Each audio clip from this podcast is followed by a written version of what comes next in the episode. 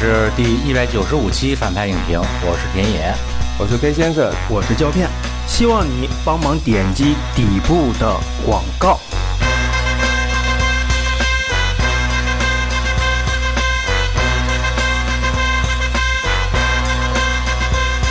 今天这期绅士们的节目变成我来控场了，请到的也是我们都熟悉的田野田老师。还有 K 先生啊，大家都知道，我们三个原来都是看电影杂志的老同事啊，都是老绅士、绅士们。先说的是这个绅士们的影片信息啊，北美分级是 R 级，这个很不容易啊。盖里奇从好莱坞拍大片之后呢，基本上所有电影都是 PG 十三，包括这个反派影评之前聊过的这个阿拉丁，还有亚瑟王。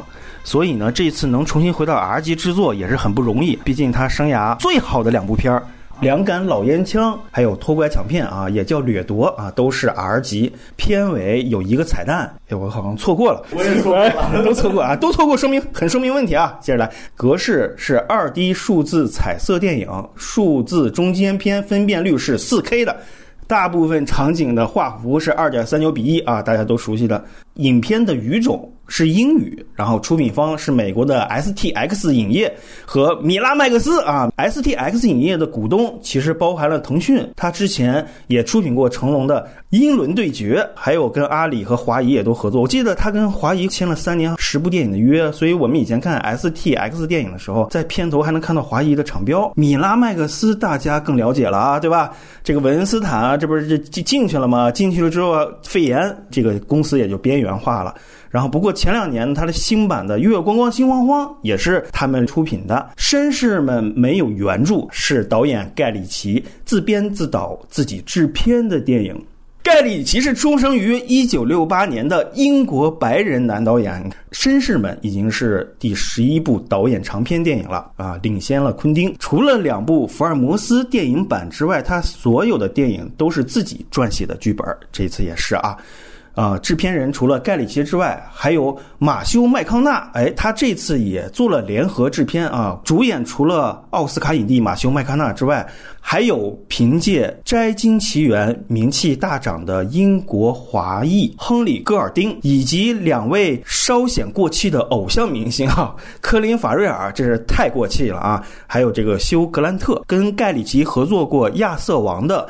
查理·汉纳姆同样也是本片主演之一，这戏份也非常多。这部电影的摄影名叫阿兰·斯图尔特，盖里奇上一部《阿拉丁》的长镜，他很早就在盖里奇的剧组里了。不过。早期的时候，他只是一个操机员，配乐名叫克里斯托弗·本斯特德，这还是他第一次真正署名配乐的电影。他甚至还凭借《地心引力》，哎呦，拿到了奥斯卡最佳混音奖。阿拉丁他也有参与。电影的北美首映的日期是在二零二零年的一月二十四号。然后影片的成本非常低啊，只有两千两百万美元。要知道 R 级预算里面是很有限的，这肯定不能跟阿拉丁比。不过这已经比他两杆老烟枪九十六万英镑啊，这感觉不要钱似的。还有他第二部电影偷拐抢骗六百万英镑，已经高了很多。这一部片北美最后票房还不错啊，三千六百二十九万，全球票房一点一四亿，这个数字对于 R 级片来说不算差了。尤其它前几周票房在海外躲过了疫情的影响啊！目前这个电影的 4K UHD 中字资源都已经出了，那信息就是这些。下面我们先来给这个电影打个分，田老师开始。这个片子我给他六点五分啊，我觉得这个片子呃有有一点点那个呃虚高了啊，当前的这个豆瓣评分还有那个在海外的评分，然后那个我觉得它。呃，首首先它是很不值的啊，然后那个接下来可以再具体的说啊，然后推荐人群的话就非常简单啊，两大类，一个是这个盖里奇的粉丝，还有一个就是腐女们。K 先生，我打五分吧，要不是做节目也不会看啊。我靠，都这一地步了，我天啊！推荐人群的话，大家都适合吧，因为都在家里嘛，也没有电影院可以去啊。好，那这个两位都打了这个，其实分数差不离儿啊。那我这个分正好是一个像个平均分似的，五点五分，我个人打的。然后我要推荐的就是那种呃，想从事编剧刚入行，但是不知道怎么让自己牛逼起来，然后通过这个片儿似乎可以提供一点点牛逼的这种想象空间啊。接下来就是开始剧透环节了啊。首先缺点部分的讨论呢，请点击底部的广告。那我们就先这个打分最高的田老师啊，打一个巨高的一个六点五分，然后呢，先说一下这个片儿，就是你不满意的地方。我觉得讨论这部电影似乎就没有办法绕开那个两杆大烟枪来说啊。就呃，无论如何，这也是这个盖里奇的某种意义上算是回归吧。当然，以他的这个年纪以及他之前的这个电影的口碑之不好，我们也可以说这个是一个吃老本的行为。如果我们以两杆大烟枪为为标准来衡量这部电影的时候，会发现这部电影其实真的还蛮差的啊。那个两杆大烟枪它的那个时代以及它的那种呃鲜活以及巧思的东西，在那个时代是非常非常高效的。但是在今天，如果还是那些东西，实际上是没有办法让呃让观众满足的，因为以两杆大烟枪也好，低俗小说也好，在之后的所有的年轻导演多多少少都要消费一下他们的电影。那到今天，我又重新消费我自己的电影，这件事情意义何在呢？嗯，滞后了。对啊，就其实已经滞后了这个时代的那个美学了。非常简单的例子，我印象特别深的就是这个呃《掠夺》那部电影里边有很多那种剪辑和调度的非常非常有趣的。我记得开篇的时候，他有一段是几个人假扮成犹太人去抢劫那个珠宝商店啊，那个就是先从这个呃监控里边做一个类似于剪辑的效果，然后最后镜头摇过来的时候，刚好那那四个劫匪就从那个门口冲进来了。那场戏就是那个杨庆在《火锅英雄》里是完完完完全全复刻了一遍啊啊，然后类似那种那种镜头视角的颠倒啊，快慢镜的这个交错啊，等等等等，就是在那个创作高峰期的盖里奇有很多很巧的这种呃戏和戏之间的拼贴的技巧，或者是调度上的巧思，但在这里边其实就已经看不到了，看不到太多了。对啊，尤其他还设计了一个这种戏中戏的结构，然后通过这个罗生门似的啊，出来一胶片，出来一胶片，然后 我一看，嘿，我一看一看胶片我就来气，然后又出来出来一摄像机啊，我真的我觉得那个东西傻的傻的傻的冒烟儿，你知道吗？对。然后两杆大烟枪也是一个一代又一代这个年轻编剧学习的优秀的范本，就是说这个这个剧本写的太牛了，太好了啊！这个东西所谓好好在哪儿呢？它其实是有一种精妙啊，那种精妙，呃，多线叙事的那个核心的那个故事的基石是建立在观众是一个上帝视角。但是在这样的前提之下，还会有一个我们完完全全意料预料的情无法预料的情节。对，所以你一旦打破了这个定律的话，多线叙事这件事情就没有意义了。它这里边非常呃非常让人闹心的呃两个点，一个是比如说一开始是呃休格兰特来来勒索他们，然后这个。从他的视角引申出去，巴拉巴拉巴拉说了好多啊。嗯。然后最后剧情反转的时候是怎么反转的呢？这个汉纳姆小帅哥跟他说：“哼哼哼，你知道吗？就是在你监视我们的时候，我们也在监视你。”然后忽然抛出了一个之前大家完完全全没有接触过的信息，强行的制造一个情节的反转。我觉得就从类似这样的呃细节里边，你就能看到这个导演他在创作上的那那种活力已经已经消失了。很多很多了，还有比如说，呃，在这个故事里边，剧情一呃，因为他要完成一个叙事的轨迹，要完成后面的情节的翻转，所以这个关键人物亮相的时候，一定得让这个人闭嘴，就不让他出彩了。对，所以他采用的方法就是这个人会会挂掉，你知道啊？就是嗯，或者智商突然下降是吗？对，诸如此类吧，嗯，都是一种我我我的戏没有办法再继续运作下去了，以人物驱动的时候做不到的时候，我要强力的。这个插进来一个一个外部的突发的事件来来来终结这个戏的节点，好，重新起头开始另另一段的讲述啊！我觉得这些都是都是，还有就是那个，比如说那个结尾的时候，忽然忽然说之前坠楼的那个小男孩，他的爸爸是俄罗斯的这个。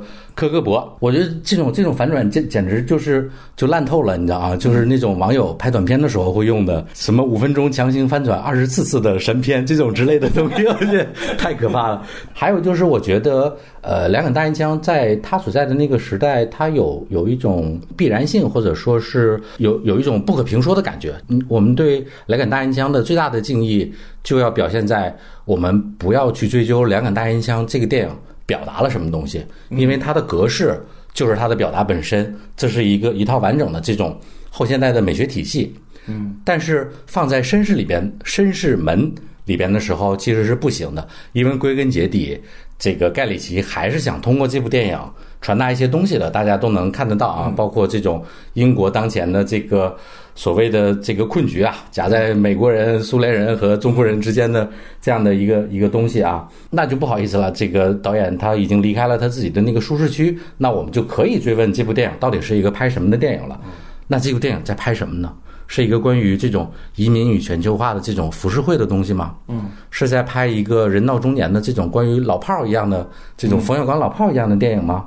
还是说就是是一部讲这种黑帮的丛林的这样的一部电影吗？我觉得，我觉得好像好像都不是啊。然后马修这个角色在电影里边他到底有什么用啊？我我就 我我我很懵的，我很懵的啊。到最后徒有一个形式，而这个形式又是一个。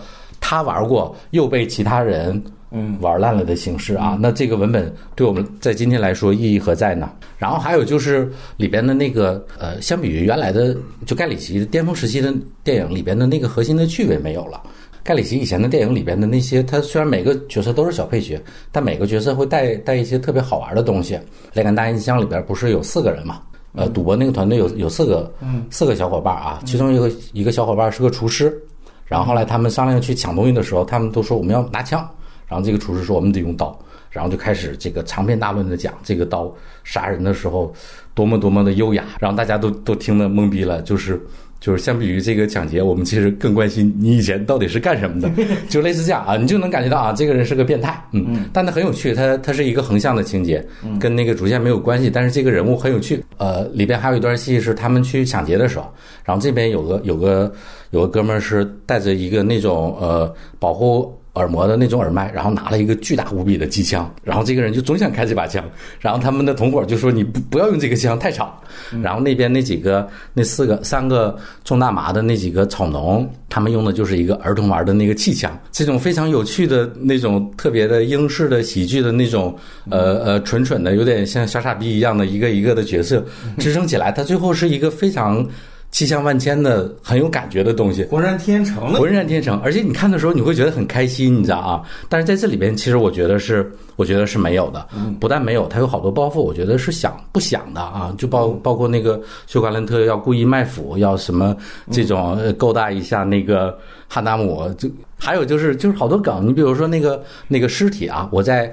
这个去拿那个神户呃和牛的时候，一开冰箱里面有个尸体，嗯，这个尸体就变成是一个大家的这个注意力马上就 focus 就就集中起来了，要看这个尸体会怎么样，嗯，那就相当于我埋了一根线，那我最后这个东西要爆开了才才好玩嘛，要结果，结果就是尿尿的时候看到两个人正把尸体抬走，你知道吗？就所有的包袱都是，还有就是一个人死了，然后大家都拿手机拍。就又又分头去把那想办法把那个手机去夺回来，最后手机啊，手机果然全都夺回来了，没了，你知道啊？就所有的包袱埋的线都没有响。今天看这部电影就像看今天的郭德纲一样啊，就是 郭德纲 刚出来的刚出来的时候真的好开心呀，看的时候就觉得哎怎么这么好，你知道？但现在看你就觉得啊，确实是这个长江后浪推前浪吧，就是啊一代的美学一代的趣味就那个话语权已经不在他这里了。这个田老师基本上把这个核心的问题已经讲很通透了啊，K 先生来先说啊。关于这部电影的缺点，我的观点跟田老师差不多啊。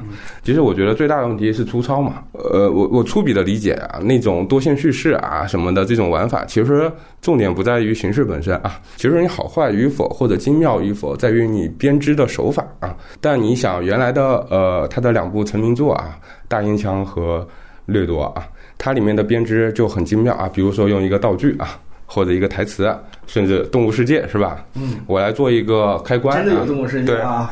但是这这部电影呢，就是没有这种东西啊。比如有一些可以做开关的东西，像刚刚田老师说的，比如一个人头是吧？但是我没用上啊，我只是做了一个笑料啊，我不是作为一个。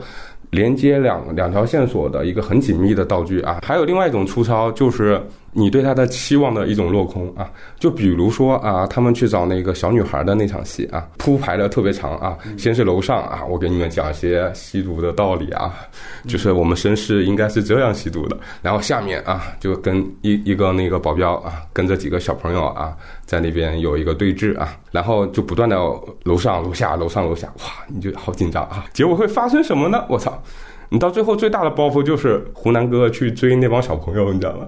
就他所有的重场戏最后是压在了那儿，我就觉得我 我看那么久前戏啊，你给我一个这个啊，而且这个东西我觉得是跟法律尔教训他的那帮小朋友的那个玩法是一样的啊，所以我是觉得这种东西就是脱了裤子放屁啊，就是多此一举。而且其实啊，在细化来说，其实人物也有这个问题嘛。法律啊那条线有没有必要呢？我如果只是湖南哥的一个手下啊，简化成他的一个司机或者那个打手啊，他也能完成啊，那你为什么要加这条线呢啊？我当时看的时候，我还琢磨了一下，我说不是我没有认识到这个高妙的技巧啊。后面发现 你绝对没有这么想过。然后，然后后面发现，然后，但是这个这个细节，反正对我私人上是有有快感的，是因为结尾的那个法律啊，最后帮他把那个来杀他的。意大利黑帮干掉的时候啊，我想起了伦敦大道，你知道吗？伦敦大道结尾是法律尔要走，又被一个小流氓捅死了啊！我就感觉他为自己为那部片里的自己报仇了，你知道吗？啊，这种快感，但是很私人啊，就没有意义啊。其实那个休格兰特那条线啊，就是用一个戏中戏，我觉得最大的问题，我觉得除了傻气啊，就是最大的问题在于他特别讨巧，我可以随时停是吧？随时接啊，然后。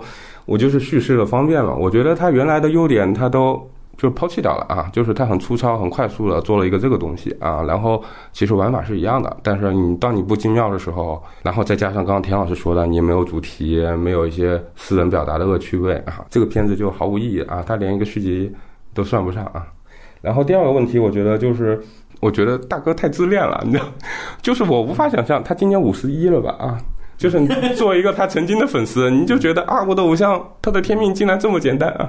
就是不断的在自己致敬自己，你知道吗？啊，就是你看，你看宁浩当年还致敬的是盖里奇啊，然后他现在在致敬自己啊，在自己的海报尺板面前啊说话啊怎样怎样？你哪怕是偷拐抢骗的海报呢，是吗？包括一些他一些耍帅的一些场面啊，他很努力的想着说，我可能这个年纪了啊，我得有些引申意啊，有些表达。那我们把世界各地的特工和黑帮。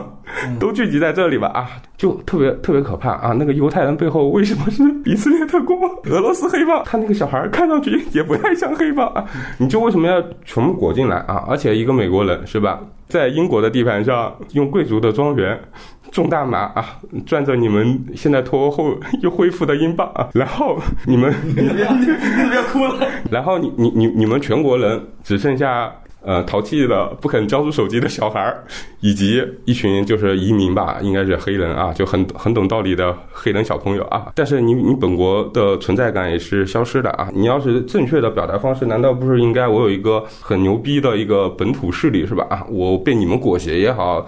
被你们抗衡也好啊，但他最后只剩下一个法 一个一个拳馆教练，你知道吗？但英国也不是靠打拳成为那个日不落帝国的啊！我是觉得他所有的表达就是很别扭啊，就是所以我我看的时候是毫无乐趣可言啊。当然，最重要的问题还要点一下题啊，就是他所有的那那些支线的穿插是，然后在穿插的那个节点啊，它没有引爆啊，体现在观感上就是你每段戏都很无聊啊。嗯，这个田老师跟 K 先生已经把这个所有的问题全部说出来了。其实再补充，其实就是可能概念上都重复吧。我就想说一一点点，就是说直观上的不喜欢这部电影的问题。他就是说，其实我会觉得他这么多年来拍来拍去，一拍到自己所谓的。作者盖里奇的时候啊，不是商业盖里奇的，是作者盖里奇的时候，他就会变得特别的那个狭窄。就是他还是拍黑帮嘛，就是黑帮在这二十年，如果真的有变化的话，你把这个东西拍出来也行。他还是以前那种样子，嗯，或者说以前，或者说他拿一些英国人的一些特征去概括了黑帮，就是这个东西它没有变化，这这这不太可能吧，对吧？他的无论现在的环境也好，这个你你不可能在这些人的人性上，这个人物性上。一点都体现不出来，这个其实是让我觉得就是没有意思的。然后他一上来，他这个讲故事方式其实非常，我觉得刚才我为什么最后推荐了这个初学者去看，是因为他这个就是一个初学者的编剧系统。就一上来，呃，我威胁你，我给你讲个罗生门的故事吧。咱哎，还还不是讲故事，他说我跟你玩游戏，但他们也没玩游戏啊。然后就吃肉去了，反正肉还可以不错。然后就这个东西，其实你你看，这其实是一个初学者的一个概念嘛，他也没顺着这个他想要。条的概念走，他可能也会觉得我这一刚开始就我就这么说了啊，我也不重心也不在这儿。那你重心在哪儿呢？主题你根本没突出出来。你是想反映这个英国现在一个困局，还是说或者更更深层次的，就是说把偷拐抢骗那个动物世界这个残酷什么的，你再拔一拔什么的？但他肯定是做不了这个程度了。你看他这里面拍的一个那个什么小孩的 MV，我看的都是非常崩溃，你知道吗？那 MV 是二十年前的那那个思维吧，对吧？他他如果是讽刺的话，这个会让。大家觉得这讽刺就是失效的，这个是最大的问题。刚才 K 先生说糙，确实很多地方非常糙。一个最重要的 bug 就是女主角马修麦康纳的妻子，她拿出那个小小手枪，然后要去打那两个那个中国打手，对吧？两枪给爆头了。他打之前他说我这枪可是能上两颗子弹的，因为那个是个戏剧核心嘛。他说上两颗子弹，打完两颗没子弹了，然后那个华裔黑帮就要强暴他。但是你能发现那桌上他妈的就放着六颗子弹呢，那他一颗子弹都没有装进去，这是一个非常一种傲慢的 bug，你知道吗？我觉得他有点傲慢，可能是他最近商业上还成功了，阿拉丁是吧？一下子就让他翻身了，你会觉得他骨子里还是有一种那种奇怪的傲慢，就就就随着他年龄暴露出来，就这种核心的地方你不检查一下，一个中景镜头你回头可以看一下那个六颗子弹里面就就放在那儿，他说我这六颗子弹我已经装了两颗了啊，一两颗都崩死你，你你这得崩崩谁的魔术吗？这，然后今后他要是拍再拍作呃自己的这种作者风格的话，这些都是一系列的问题，他必须想明白、想清楚再做，而不是说，哎呀，那个好莱坞的恶臭。我时不时的我得让自己凉爽一下，然后就拍了一个这么个这个绅士们，哎呀可冰冰凉，你知道吗？嗯，当然我也不知道为什么它分数那么高啊。咱们这豆瓣也是也是属于这个疫情期间的那个爆款电影，不太能理解吧？就是大家可能还带着一种就固有的盖里奇，你盖里奇你处在这儿，你还带着这帮人来，好像就就就事情就办成了。这这其实事情这这差好远呢，这个事情啊，包括他刚才说的那个那个胶片，对吧？胶片一出来，特特别蠢，就是说这你这个喜剧这个戏谑，它不是这个电影系统里的，你在搞你在搞什么呢？如果你要这突然间来这个好啊，我看你下面下面就没了，就就没有这种东西了。你这个干嘛呢？你这个就不是这个美学系统的，你想玩就跟那 MV 似的大傻子一样拍的，真他他不是拍 MV 出身的吗？你这 MV 出身拍了一大傻子 MV，反正我这个是。看的不是很过瘾啊，嗯，当然也有几场戏不错，可能就是整体上就是非常糟糕。那你觉得为什么这个电影的评分这么高呢？啊，这个其实我也是我的困惑啊。可能是大家憋得慌吧，可能长期我们看不见，或者说昆汀为什么昆汀分低，就是因为他没有，哎，这不是以前那种昆汀啊，不是那样嘎嘎嘎那样的东西，哎，盖里奇给你来一个话唠的，通篇前半小时那个你掐去十五分钟那个废话，我的天，就你介绍这个人物，这有毛蛋用啊，而特别虚张声势，他会用好多形容词，用好多东西来形容他，最后这个人的行为跟这些牛逼的形容词也对不上。这片子还有一个问题，就是他的那个所谓的正反的那种，或者说。主角跟几个周围坏蛋的那些的对峙关系特别弱。马修他旁边那个人叫好像也叫马修，对吧？合作要坑他那个人，那个那个谢谢顶，一直叫他马就马修对着马修说话，对你跟这个人一点气场，一点那种那种炸的那种东西都没有。他刚开始就是那冷静表演，是吧？就是我什么都不说话，我就这样的，我我像像个老 gay 似的，我就不说话，怎么着？我就到时候我肯定给你来一下，你反正就等着吧。到最后也没什么牛逼的，那这个人干啥？这个这个核心反派对吧？包括那个华人对吧？那个中国人感觉特别牛逼，我靠，把自己的老大也给最后给反骨给一枪给爆头干死了，然后最后打个女的，然后特别蠢，就完全是那种，就是首先这个人没有礼貌。人渣对吧？就是所有的男性的劣根性都是在这个华人身上的，但是他的就是没有智商。这个片子一上来，让大家以为马修麦康纳死了，对吧？但凡你要是真的是盖里奇影迷，我操！你要是真是盖里奇影迷，你绝对不会轻易上他这个套的。然后你要真陷进去的话，你你就会陷入好像这个反派真的有高智商，其实这个中中国人就就就没真的是不行。当然他可能就是这么去表达，对吧？这个是表达层面的东西，但是就是从情节上讲，情节上讲就是这种。正反的这个呃主角跟反派之间对峙关系始终体现不到，所以我也没有什么紧张感。然后这些老炮儿都很牛逼，对吧？科林·法瑞尔多牛逼！那个你觉得他应该有什么，但他就没有，这不是优点，这是缺点。我觉得他应该设计出一个东西来。昆汀没按以前的他拍片那种伺候大家的那种，就是这片儿有剧情张力啊，或者说怎么着的，通篇的人物或者怎么样的给进了你。他其实是有点那个情感性的东西，或者有一些结构设计。但是盖里奇就带这个东西来了，这人就是话唠。你看这休格兰特啊，你见过这样的休格兰特吗？然后。戴着那种奇怪的那种闷骚的眼镜儿，是吧？那然后穿的衣服也也也很潮，他的服装确实挺花心思啊。就是他盖里奇这个人还蛮蛮懂时尚，要不可能跟麦当娜干一块儿。他这些方面还挺挺能折腾，所以放在这儿之后，我觉得大家一看，哇，这个有劲儿了啊，来劲儿了啊，顺着他那些话就带带入进去。我觉得可能这些东西可能是某种程度上，他是给影迷就是哇，这真有劲儿。虽然我没听太懂啊，可能是英国人，就是我不太了解英国人啊，我也不知道这个什么庄园什么怎么个意思。这种形态的这个东西会让大家觉得这片儿还挺牛逼。从这个角度来说的话，对盖里奇期待，比如说对昆汀没有什么期待，那对盖里奇是不是对吧有期待？其实他们都打华人，这有什么期待？嗯，也不能这么说，呃，允许他们有这种表达啊，这就是可能是豆瓣分数就这样的、呃、爆炸的这么一个原因吧。是不是有这样的一个规律啊？就是一个导演啊，到了这个岁数开始拍一部自己的成名作的翻版啊，就是一个告别，或者是像一个信号一样啊。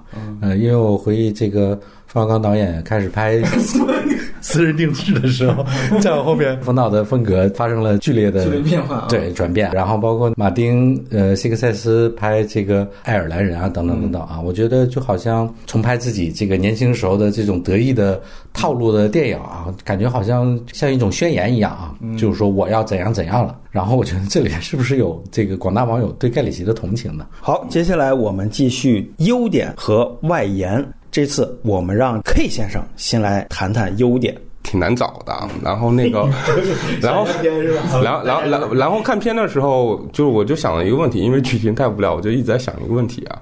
我在想，为什么这个片叫《绅士们》啊？我觉得这肯定是得点题吧啊。那我就试着从人物上去给他找一些优点啊。然后，当然这是我自己的解读啊，但我不代表盖里奇是不是这样想的。我们举个例子吧，比如马修啊，马修这个角色。就是他，反正就是每次出场就都特别贵族嘛，是吧？啊，特别讲究啊，穿的也很讲究，然后还经营着上亿的生意啊。你看，然后我当时就在想啊，这是不是绅士啊？但你你仔细去想他的呃性格和行为啊，他打爆那个 中国小孩儿啊，他他是先桌桌子下开枪啊，当然虽然是幻想啊或者怎样，然后他手段很下三滥啊，就一点都不绅士。包括他的人设啊，其实他的人设是某种意义上是爱老婆，其实就怕老婆啊。然后所有的枭雄啊，你想刘备，你知道他怎么对他法妻的啊？扔了啊，我跑了啊。所以他后面当当帝王，就是他他所有的这种从设定啊到行为，包括他最后干掉找那个中国老大的麻烦啊。但我我在你茶里下药啊，这不是一个绅士或者说一个老大应该做的行为吧？啊，我觉得老大还挺可怜的，看上去啊，对啊，就是里外不是人，里外不是人。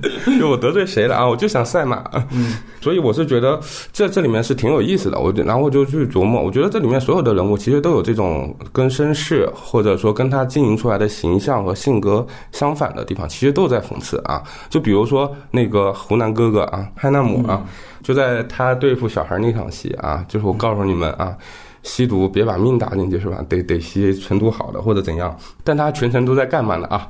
帮别人找小孩儿啊，然后追着小孩满街跑啊，就像个保姆一样，你知道吗？就然后出来一个强大的对手哦，不行了啊，那盖里奇给他塞了一个法律啊，你知道吗？就是他感觉是一个第一打手啊，帮人家找失踪人口是吧？就是然后。烤肉啊，感觉烤的还挺好，喝一千多块钱的酒，但他干什么呢啊？他实际的能力是什么呢？就是零啊，零展现啊。我我印象里好像他最后开枪救马修的时候还在发抖啊。他我我觉得这也是一种讽刺吧，就是我觉得他里面所有的角色啊，性格的设置和人物的设置、身份的设置和这个绅士们是反着来的，以及跟他们想表达的东西是反着的。包括那个休格兰特这个角色啊，就是你在中国怎么着也是。最牛逼的记者了吧？啊哈！对对对，你应该发现了一个这么大的，对，发现一个这么大的阴谋。嗯，但他但其实呢，其实他就贪财啊，好吃好喝啊，就是他所有的背后的反应，其实跟他的这个第一记者的身份是相悖的啊。包括那个主编也是啊，我就是因为你学了我的面子，我他妈要弄你啊，结果是吧？最后干了一个。就是他最要面子，结果干一件最没面子的事啊，被设计是吧？就是它里面所有的这种反讽和这种对比，其实我觉得可能就是它的优点吧。当然，就是关于一些外国人的东西，比如犹太人啊、中国人的一些东西，可能还是有一些刻板印象的啊。但我不想挑事儿啊，我觉得，但我觉得他可能，我我又在想，这可能就是他。他对世界的理解吧。其实我我我这个片子里最喜欢的还是法律尔那个角色，就是因为我觉得法法律尔的那种。那种反讽还是多少有点藏着的啊，就不像我们刚刚说的这几个了。你你你是通过他的行为动作啊，你就能感觉到是一种讽刺，或者说是一种不对称哈。因为法律尔他给人的印象就是我我特别讲道理是吧啊，而且我特别忠义仁厚啊，就特别江湖啊，然后特别我觉得好像啊，这个好像是特别接近绅士的那种状态哈。但你想他做的事是什么？就他排队就就打小孩儿，你知道，就这种好像不是绅士会做的事儿。而且他最后其实结尾的时候是颠扑破了他整个人物的这个状态啊，就是他就他一开始不是说我我很讲规矩嘛，是吧？然后我讲道理，三件事，对我帮你办三件事啊，最后嗯。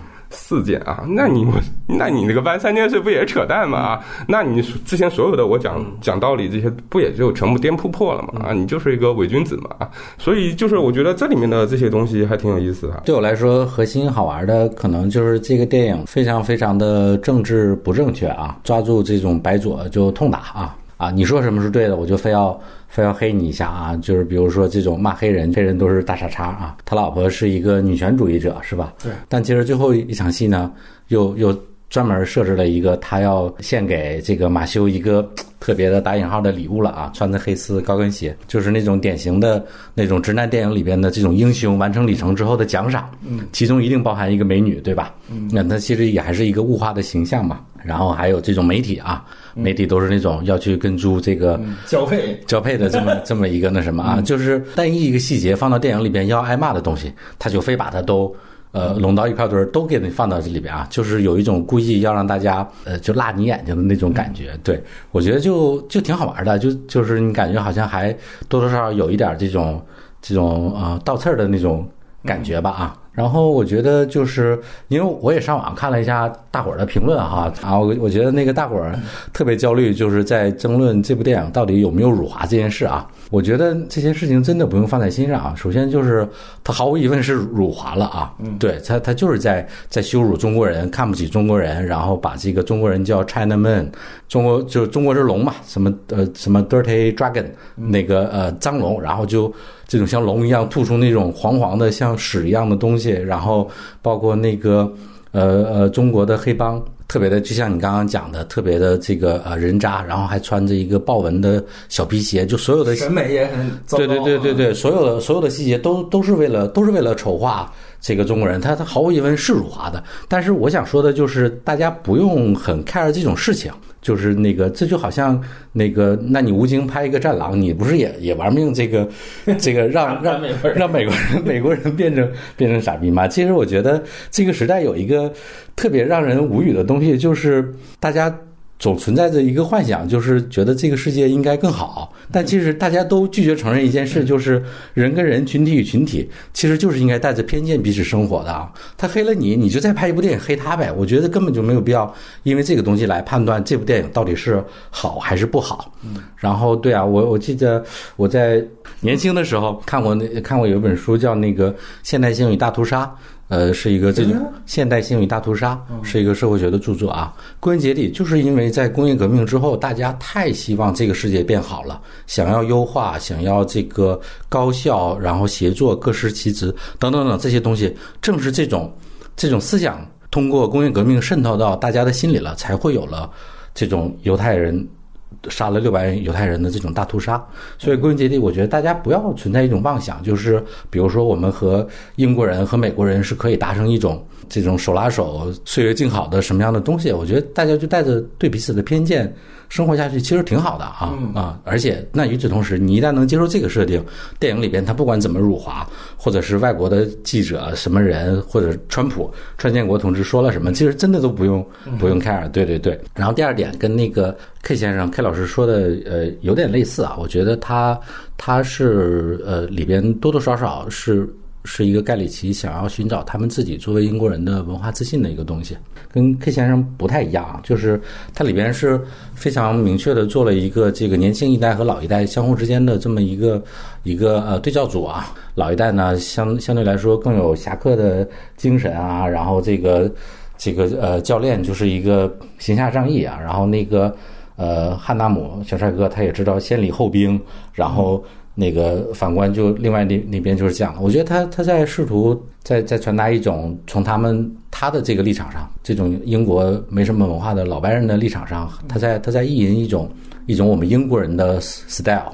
我们是有品位的，我们是时尚的，我们是有男性的这种方方面面的，是有一套准则的。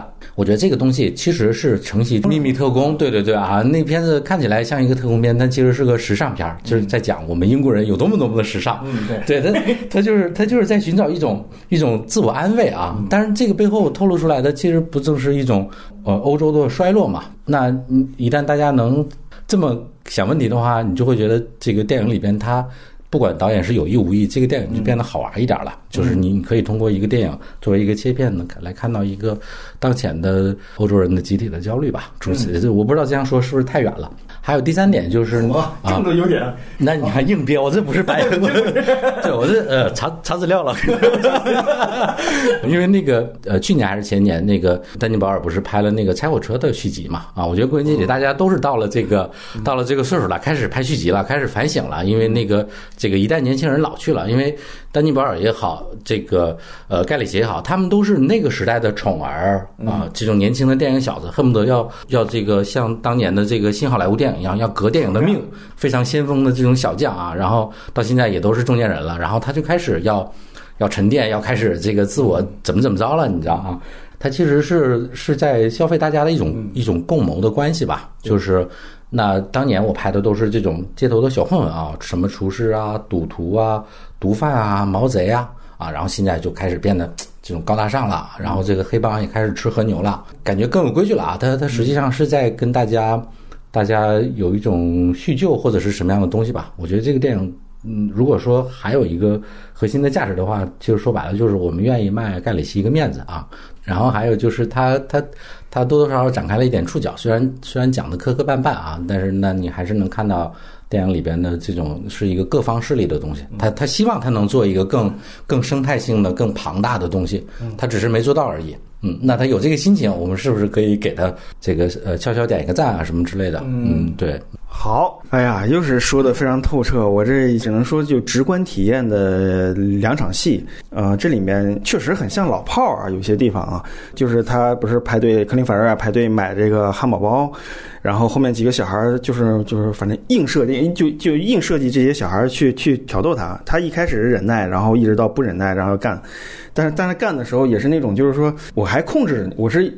先不太狠，对吧？我先把你卸了刀，然后你还想跟我干，然后我才给你教训的。反正这整个这个过程，就从动作和人物他登场啊，他可是当刚登场的一个人物，我觉得这些张力就是还是。有这个功力的，就包括他们去找那个庄园的那个女儿，对吧？就一步一点一点上那楼，然后把门找到那个户之后，把门撞开，然后进去。那几个小孩刚开始要要反抗，结果他们那个就是几个大人的那种震慑力一来，这小孩就乖乖几个都坐在那儿，然后开始就就开始就是屌起来了啊！就是我我告诉你怎么抽大麻。就当年这个大麻得得几分之一什么配什么在那抽，就这些东西，我觉得还挺好看的啊。回归到人物上，啊那就是挺好看的这些戏。这些戏在电影里面，呃，三三两两的有那么几场，当然最突出的可能就是这两场戏啊。呃，谁知道那小孩就掉下去了，反正你不知道他是那样想搞一个那个那个突然的那个荒诞的一点的东西啊。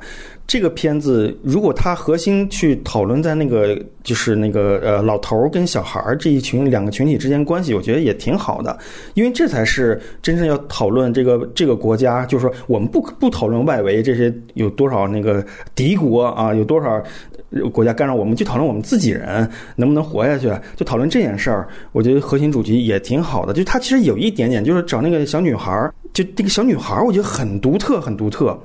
他虽然就那么几场戏，对吧？也不怎么说话。我操，我反正过目难忘。对那个那个样貌，那小小女孩，我也不知道她是干嘛的。那小女孩坐在那儿，你刚才以为是跟他们一块儿就抽大麻的，就男的呗。你看啊，那个是，我说我还以为我这个看错字幕了，说啊，真是这个事儿。然后这个小女孩挺有个性的，他就真的很果断的就跟着这些人走了。我以为他说你们这些大人傻逼，他也没有这样子，他很果断的。我操，他周围那几个小朋友也都哎，你这这都不能走。然后他对这些人一点留恋都没有了。我觉得很有意思的这些人物，就是小女孩是很有意思意思的人物。她我似乎我从她身上看到一种提眼的东西，而且后面还有一场戏也很有意思，就是她其实是吸毒过量死掉了嘛，这个死掉了，而且她用一种感觉跟拍歌剧似的，就是配着乐，然后慢镜头，然后当到垂在地上，然后他爸妈从屋那个豪宅里面出来，这小女孩长得跟嗯、呃那什么希拉里斯万克就是那特别像，就是很中性。他你看他从这个家里头一个那么传统的这这么一个地方出来之后，他肯定是对这个国家对这个或者怎么样的，咱们说说浮夸一点，就就就对当下嗯上一代这个建立的体制和延续下来的这些东西，肯定是觉得很唾弃，对吧？他离家出走了，然后跟一帮可以颠覆这些人的人在一块儿，他一发现这他妈跟以为这些可以颠覆这些东西，可以反抗你，其实这些也都是渣子啊！突然就从窗台上掉下去了，这都太烂了！我靠，你掉下去，你看面面无表情，这女孩还是面无表情，她是真真正正对上一代、下一代。两种绝望，你知道吗？这就夹合在一起，然后最后这个女孩就是在那个歌歌剧的声配乐、哀怨的配乐当中就死去。其实这个东西我觉得挺好的一个升华，但是就是嗯，遗憾的就是说盖里奇对这片子里面都是那个那个蜻蜓点水似的，就踩一脚就我就翻篇了。这个这个我对年轻人的观观点就到这就结束了啊！你要是主题多好啊！就这个东西有点遗憾，就是他把这东西如果真是提炼成一个主题，我觉得是一个特别好的，也会让大家觉得哎，这个盖里奇还能这么想啊！我从来没有在盖里奇当中看到一些悲悯啊，或者。或者说是其他情绪，你知道吗？就反正我聊这么就这么一场戏吧，我就能记住，就那些，剩下我都什么结尾那反转我都实在记不起来了。哎，就反正乐趣可能就局限在我说的那个那几点吧。就是其实老年人的有些出场啊、一些一一些状态，还有这个年轻人就这个点上，我觉得其实挺好的，挺值得去深挖的。然后这就是可能就是我的优点了啊。两位有没有继续补充的内容？啊，我我就刚好你大家都说到，你们俩都说到那个老一辈和年轻一辈嘛。其实我觉得这个点还倒挺有意思啊。你想，就是就是，其实最简单的看法不就是那你刚刚说那个贵族少女啊，贵族在死去嘛啊，然后但本国的那些年轻人。没卵用嘛啊，撑不起来嘛啊！但其实最后最最有力量的是那些移民嘛，就是那些黑人小孩儿什么的啊，能文能武啊，武文我能做 MV 啊，武 武武武我也能，我能我能干爆俄罗斯黑帮啊，就是好好像，那你顺着这个想，难道盖里奇就觉得啊，我们的未来是在这些？新移民身上嘛，我不知道，但是我觉得这个点挺有意思的，因为因为那里面就是其实中国华人这一块也有一个老年人和和年轻人的一个对立啊，我觉得这一点还是挺有意思的。那我们已经把这个电影的一些仅有的优点啊，基本上尽可能挤出来。如果你还有优点的想法，你可以继续留言啊，让我们就是大开眼界一下啊。然后我们现在讲讲它的外延，就是很简单一个问题啊，就是盖里奇拍了十一部片儿了，就大家谈一谈呢，你最喜欢的啊，影响你最深的一部是哪一部盖里奇的作品？呃，田老师先来。啊，那肯定就是两两根老烟枪，毫无疑问了啊。但是，但是我觉得那个呃，可能呃，盖里奇一直不愿意承认的一件事啊，就是两根老烟枪的爆红啊，甚至变成一种一种文化符号，这个东西其实是时代造就的啊。看那个两根老烟枪的时候，我是大学刚毕业，然后那个时候我就记得，呃，就是我我所能接触到的那种呃周边的气氛和今天是完全不一样的。我记得我我那个时候我还我还这个非常这个人物人类都看过，真的看过一些书啊，这种比如说什么福柯呀、拉康啊、罗兰巴特呀什么之类的。我我那个时候我才知道啊，原来有这个后现代这个东西，你知道啊？对，然后还有这个那个时候就也开始第一次听说有这个量子纠缠和这个测不准测不准原理，你知道？我就觉得啊，这个东西这个东西太酷了。我觉得就是它有一种一种非常蓬勃和盲目的虚无主义的美感，你知道啊？而且在那个时候，就刚刚好也是一个这种所谓的全球化，那种跨国公司开始出现，然后大家在电视上看到的广告和那个音乐的 MV 什么的，跟以前也完全不一样了。而且世纪交替，对吧？对对对，而且那个时候就有一种盲目的崇拜年轻人的，类似那样的一种非常乐观的。又虚无的那样的一个东西啊，有有一个特别强的那样的调性，而且在盖里奇之前，以前拍电影比较飞的导演，你比如说像这个这个呃费里尼啊，或者是伯格曼啊，他们是另外一种范儿啊。其实这种通过一个人要他他的内心要要如何的这种这种波澜壮阔呀，然后什么之类的啊。然后到从这个呃昆汀和这个盖里奇开始，一下子变成是一个我完完全全不在一个人物的内心上面要一个什么样的东西，而就是这种时间和空间各种花俏的手法，就是感觉一下子就打开了大家的视野，有一个颠覆性的东西。然后我觉得，而且那个时代是需要有一个这种文化的符号或者偶像的。所以最后就是美国一个，英国一个，两个人这种电影小子手拉手就就变成了这种特别特别牛掰的电影。然后我拍了低俗小说，你拍了两杆大烟枪。实实际上，他他最后这个影响真的是很深远了，是吧？我们都得承认。那后来受他们影响的电影就真的真的无数了。所以那个呃，这个时时间可能会欺骗盖里奇，就让他觉得自己是一个开创时代的人。但其实大家都不愿意承认的，其实是时代开创了。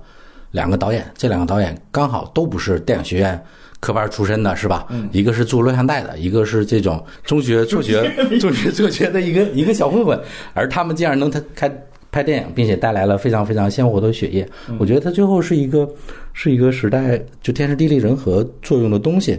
所以在今天来说，你比如说，除非除非我们所所所处的这个时代真的有一个很很爆炸性的变化，否则的话，我就觉得。这样的电影，它就不是一个不在它的时代里边了。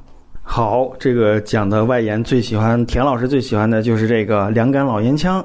那我们来听听这个 K 先生啊最喜欢的这个盖里奇。我有点尴尬，你知道吗？就是因为我知道盖里奇是是因为宁浩。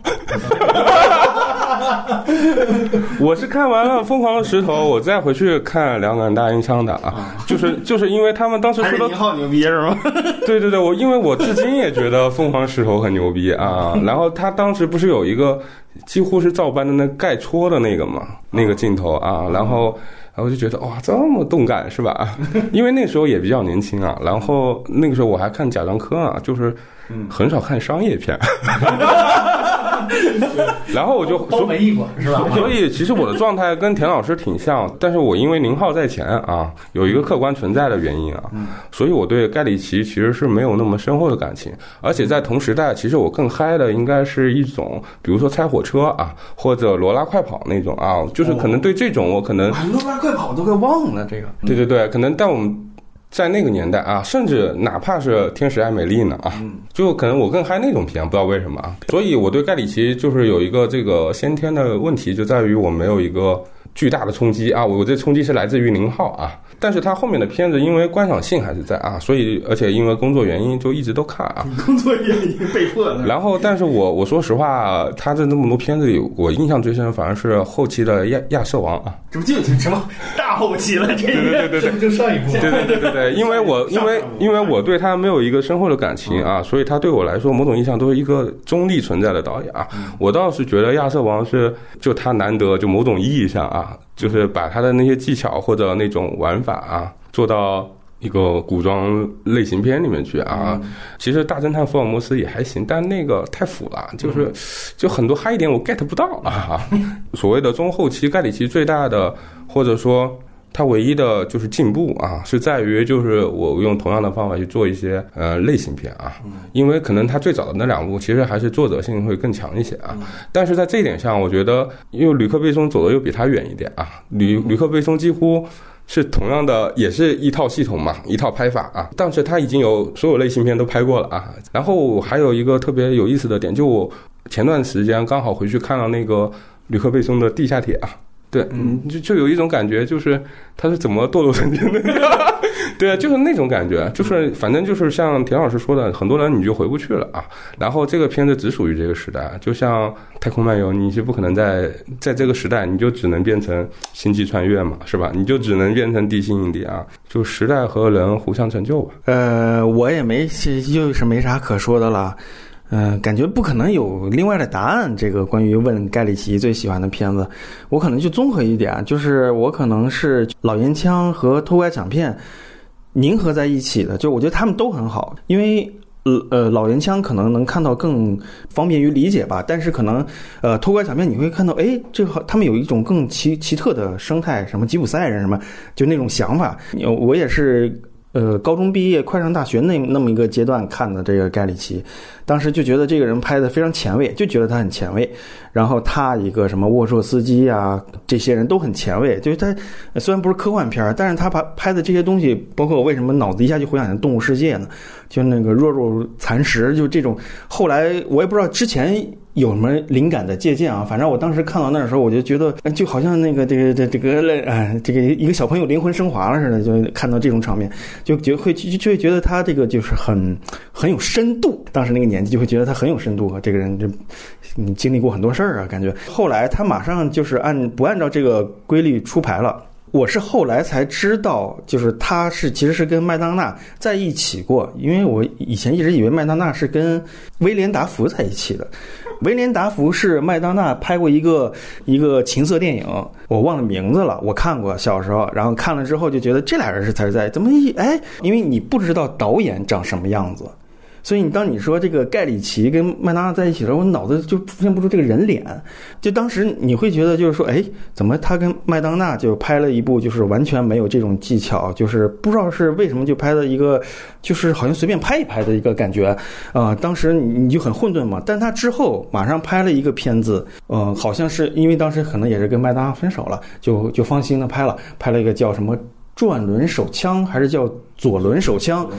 那片子我有点看不太懂啊，就当时看不太懂，我也就人生就看了一遍。那时候已经上大学了，我当时觉得那个片子好像是他就是开始往大师方向去走，但是好像包括也查一些评论啊，包 IMDB 当时还是第一评论第一的那个一个一个一个社区评价都很一般，然后我就觉得，哎，这个到底是怎么回事？就你也想不明白。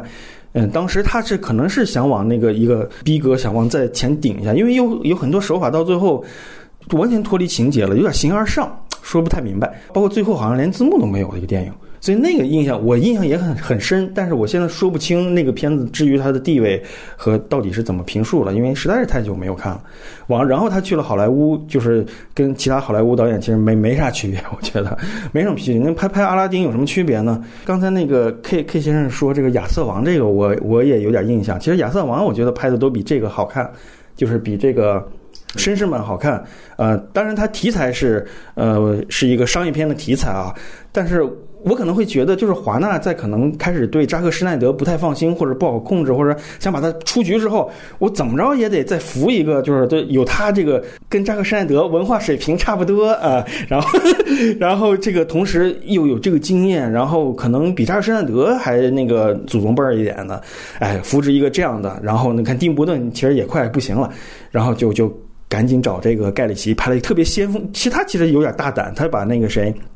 亚瑟王排成一个混子嘛，一一个年轻混子，然后那里面有很多那个超现实的东西，我觉得挺奇妙的，就跟电子游戏似的，啊，就可能就是他自己的一个想法吧。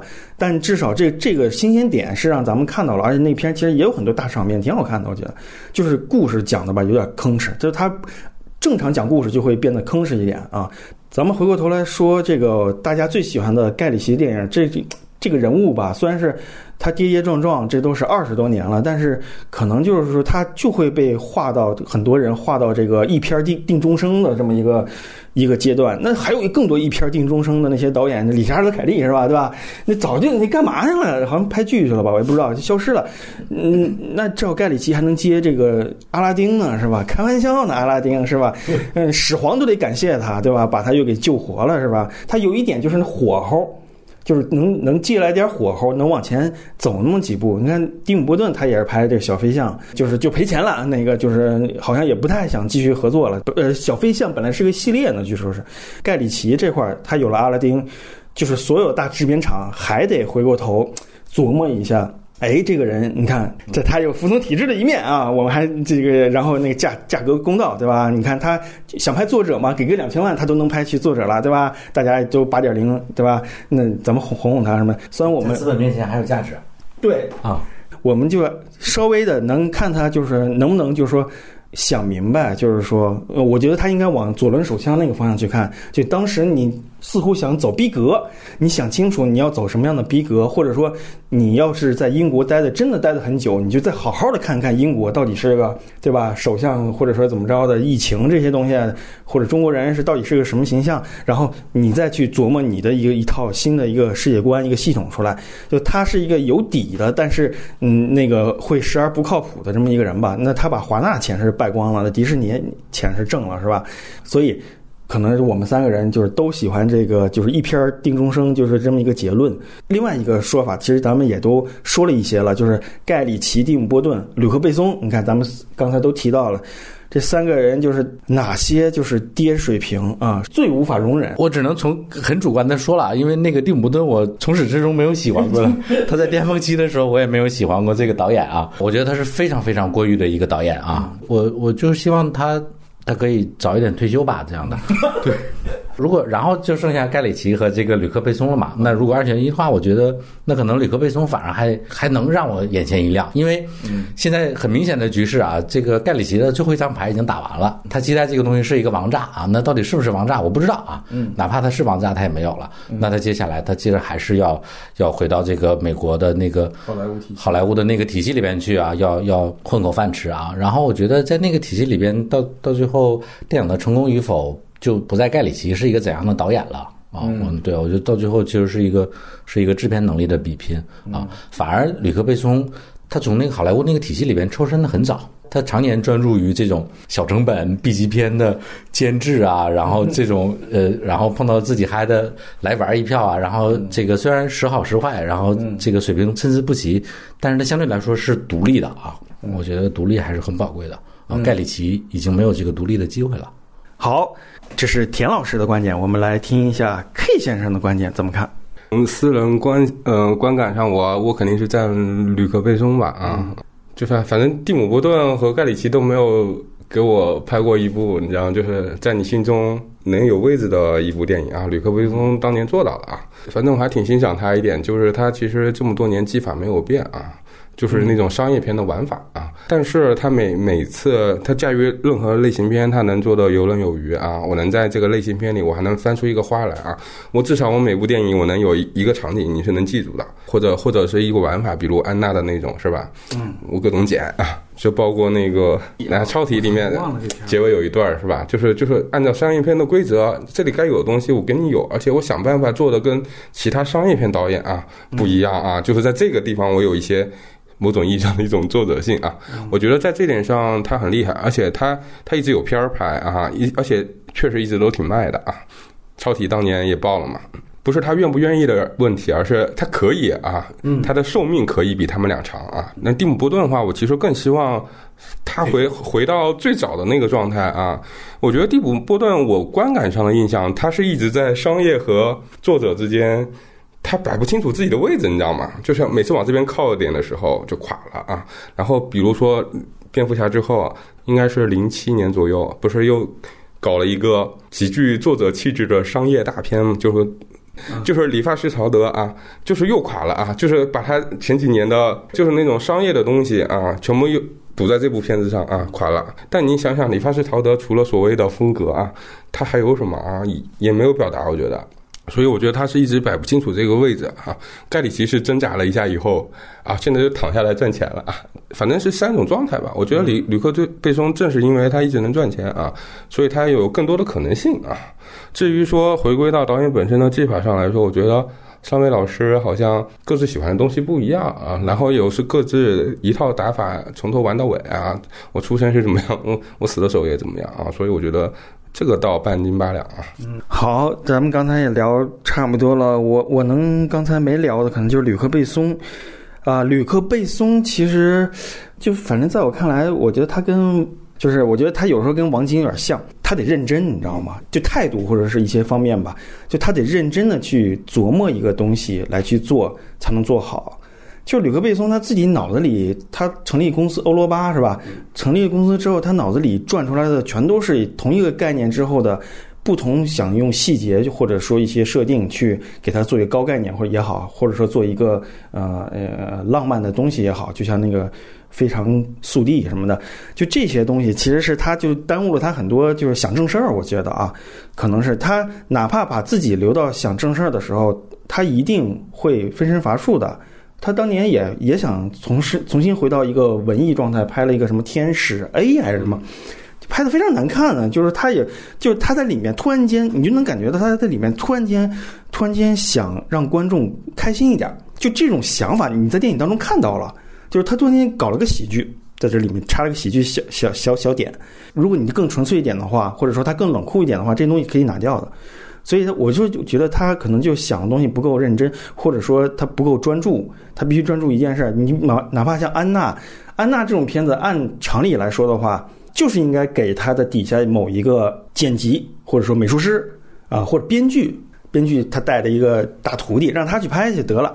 但他自己上手拍了个安娜，可能也在于他公司垮塌，然后怎么着，他可能也没什么，不像以前那个人强马壮，就有很多打马仔，对吧？他现在可能就得自己来了，有些东西，他稍微一认真起来，虽然那个片子有些地方很老套，但是他完完成度特别高啊！你看的时候也有一些愉悦的点，你会被套进去的。而那种操作手法也不是说呃完全跟好莱坞不同，它也也有点好莱坞的气质，也能让你融入进去。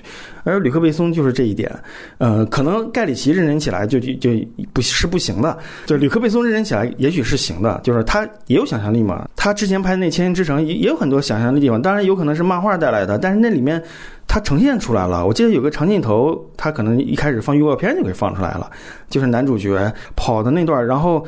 又穿穿了好几个场景进去，啊，当然那个就是说他没有结合现在电电电子游戏思维去纯粹的去做，但是那个视觉的呈现还是挺挺有意思的，挺吸引人的。丁伯顿，我觉得就是童年回忆嘛，对吧？你看丁伯顿他也是那个当时华纳扶持的嘛，对吧？蝙蝠侠也也开破纪录，对吧？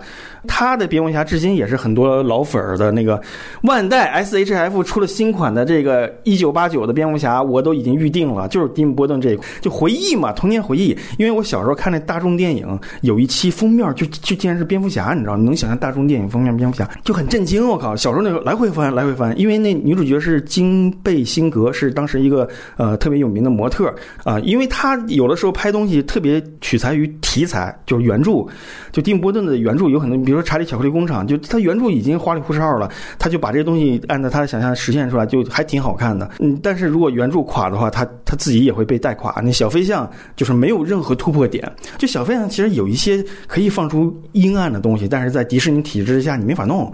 小飞象最后是把那个游乐园给砸了，对吧？大家都会觉得，哇，你这个把迪士迪士尼乐园给给毁了吗？你这个挺挺狠啊！或者说里面小飞象其实有幻觉的，那动画片里面小飞象好像喝醉了还是怎么着了？就是。看到了好多迷幻的东西，知道吗？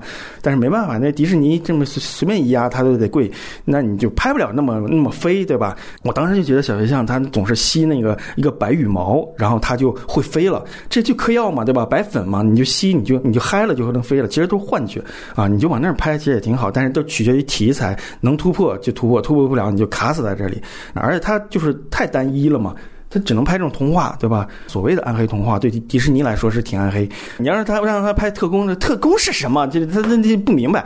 而且他岁数大了，就是爱听童话的人，那都得是什么人啊？哎呀，我天哪！就是你什么样的观众能坐下来再看童话呀？我我我看完这个小飞象，我都不想带我儿子去看，就是觉得也没啥意思，就是也也不怎么，就是想象力怎么怎怎么怎么样，而且还磕磕粉，对吧？吸吸白粉，在家里可以放一下《查理和巧克力工厂》什么的，看着玩挺有意思的。《查理和巧克力工厂》有。一点特别像魔方大厦，有些东西，哎，就荒诞，就是诡异的东西，它还有的，就是现在卡的题材这，它就废了，它会持续废的。我就觉得蒂姆·波顿啊，吕克·贝松就是看看他自己的掌握吧，啊，这就是他们三个人可能是大概的这么一个情况。好，终于到了最后一个话题了，第三话题跟刚才那个话题就稍微的往前迈一步，迈一步迈在哪儿呢？就是迈在了昆汀和诺兰这两位还能在主流上，然后拍自己的东西，同时也能拍制片厂东西，也是作者的东西。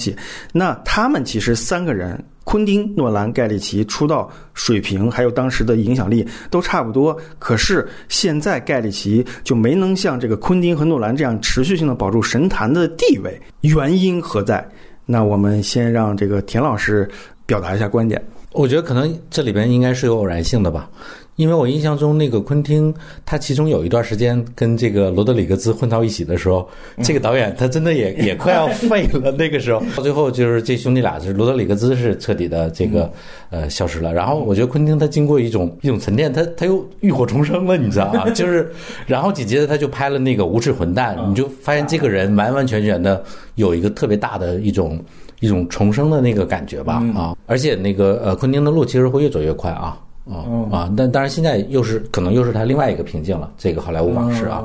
虽然我其实挺喜欢好莱坞往事的，诺兰他其实一直都是在一个不断的高点，不断的高点啊。我觉得诺兰现在的某种程度上，我们得认他他在某些方面应该算一个天才吧。我觉得，我觉得诺兰将来可能也会遇到一个。一个他的瓶颈，我我不知道啊，因为那个他现在其实更重要的是他怎么保住他现在的呃这个成绩和水平，因为我觉得观众对他的那个期待是不断的不断的上升的，嗯，然后他的电影的投资其实也也会变得越来越大，这个就像就像是一个这种庞大的一个小公司变成了一个庞大的公司，那庞大的公司又怎么运转运作下去？有点那种感觉，我不知道啊。那盖里奇，我觉得核心还是在于他。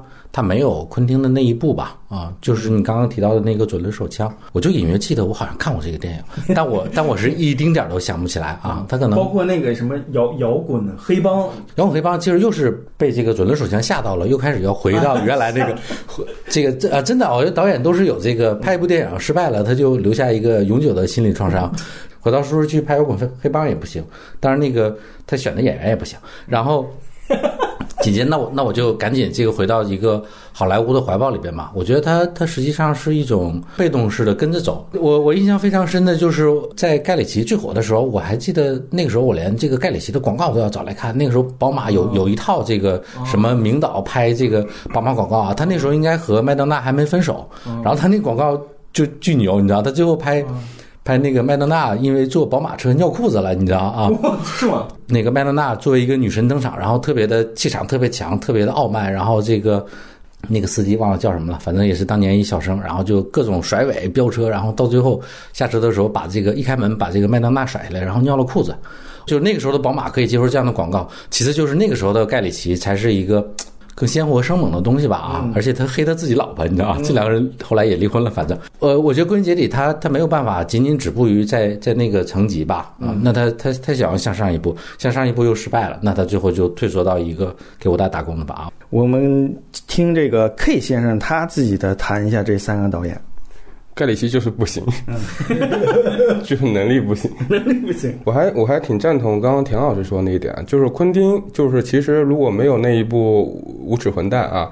他他现在就跟罗德里格兹在玩沙子呢啊，就是他俩那个那个状，罗德里格兹跟他状态其实也挺像的啊。当年出来的时候三部曲啊，对，一直想往上冲啊，但是之城对对对，然后但是他迎来的是一部罪恶之神，你知道吗？就彻底就是身上一个 B 字啊，对，就 B 级了啊。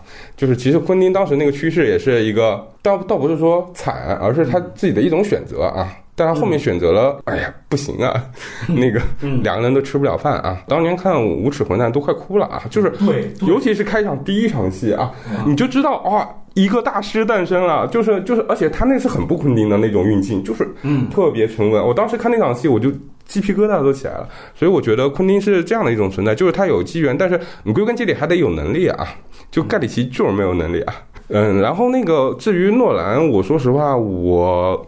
我不知道这样讲对不对啊？我觉得他就是下一个斯皮尔伯格，就是他不仅是商业上的、作者上的。包括就是你在体制内的那种纵横捭阖，以及的那种，但他现在感觉还没有斯皮尔伯格，没到那种地位吧。但是我觉得他未来会会会是下一个斯皮尔伯格啊。就是他现在可能还没有体现出来的是那种某种意义上一种责任心啊，对对 对，没有一种没有一种那种我要我要照顾大家的那种状态啊。但我觉得斯皮尔伯格，就是可能他年纪也不到啊。我觉得这可能年纪你跟年纪有关系啊。至于。他的能力和才华，那那另当别论啊！就像斯皮尔伯格，就是你你你拿他去跟其他导演比比所谓的才华啊、技法什么，他胜在就是胜在一个全嘛啊，全才他是啊，我觉得这点很屌，而且就是所有类型片就是是完全驾驭，而且他他有有历史地位是吧？啊，我有很多奖杯啊，就是他是他是一个各方面你挑不出毛病的一个人。我觉得诺兰未来的发展方向是那个啊。好，我忘我我特别想补充一下昆汀啊，就我最近几年的片子看下来啊，我我我其实还挺瞎担心，就是他未来。的那个去向又会怎样啊？某种程度上，我感觉就是这无耻混蛋之后啊，他连那么多片子一直到好莱坞往事，好像又到了一个节点啊。对，他他他下一步该走向何方啊？不知道。我觉得当年他不就一步了吗？号称只有一步了啊，这你也信啊？这不吕克贝松对对对对对对对，反正反正我这样比喻可能不太对啊，但我觉得可能他的那个状态和最后的归宿会会跟那个。当年斯皮尔伯格和马丁的那个状态是一样的啊，靠近工业啊，利用工业，但是我可能就一直保有自己的作者性啊，倒不是说他们的拍的东西有多像啊，而是那个状态，我觉得可能是这样的一个状态啊，所以，所以我觉得未来昆汀得奖运可能也不会太好啊。这么你说的话。未来也就诺兰能混好，对吧？差不多是这种，好像是这种感觉啊。我确实是感觉，就是就从娱乐性上来说的话，就是诺兰是一个一直能玩转高概念玩的，就是神乎其神的一个人。如果你看昆汀的话，可能看盖里奇有的时候。就是说，他找的明星都不是那种超一线、那种小李子什么的这样这样的明星，他全都找的中不溜秋的，然后也就马修可能是也就是这样的一个顶天了这样的级别，所以当。你说盖里奇的时候，你有的时候还会觉得是盖里奇作品是因为这个原因，但是你说诺兰的时候，就你你找什么一线大咖？你说诺兰的时候，他就是诺兰，就海报上打俩字儿，最大的就是诺兰，就他的已经把自己作者性形成一个商业品格了。这个我觉得盖里奇和昆汀有的时候都很难达到，因为昆汀没有票房爆棚电影，你知道吗？他可能是有一些喜欢玩、懂真正能玩的青少年，可能会关注昆汀，或者说影迷极端的。但是诺兰这一块，就是他真的是成为一个商业品格了，这个是远远可能就是比这个呃盖里奇和昆汀要牛逼的地方。呃，只能说。这一层面啊，不能说就是有商业品格就牛逼，嗯，然后就是可能会可能会觉得，嗯，为什么盖里奇就像刚才田老师总强调这个学学历问题，就是为什么盖里奇他最后就可能就没有不就就跟不上摊儿，就是他的其实吞吐量很低，就是他把自己熟悉的东西吞完了之后，他没有新的捏的东西了，这个就是他现在整体上不断的掉链子的原因。嗯，大家会觉得拍亚瑟王挺厉害啊，或者说有些人可能会觉得挺厉害，就是这样的。但他不是用自己的知识储备来做的，而是用自己的习惯来做的。就他他没有知识储备了。然后，但是诺兰毕竟人家是学学文学、学哲学什么的，他的思维的习惯让他产生了不断的就是演变自己想法的这种这种结果。所以，我觉得诺兰他有时候取胜的是这一点。昆汀是一个。首先他是天才，其次一个天才还还很勤奋，对吧？就是那就很可怕，就是他掌握了所有的电影的形态的一个呈现。你看他疫情期间列的影评，都到这一步了，他还能列出一些。哎，这什么片儿？你还不知道呢？还昆汀能跟你说头头是道，这电影最牛逼啊！你们你听都没听过，他他但是他是最牛逼的，所以这个就碾压了这盖里奇。就盖里奇天天可能跟时各种时尚趴在那混，对吧？可能就是他为什么就是扛不住这个昆汀和诺兰这个神坛地位的一个最核心的原因吧。我的重点还是还是没文化这件事啊。对对对，我觉得盖里奇就是那种不学习的人吧。昆汀真的是一个这个吃透了好多好多类型片的人。我觉得这个才是他后来能够重新拍到。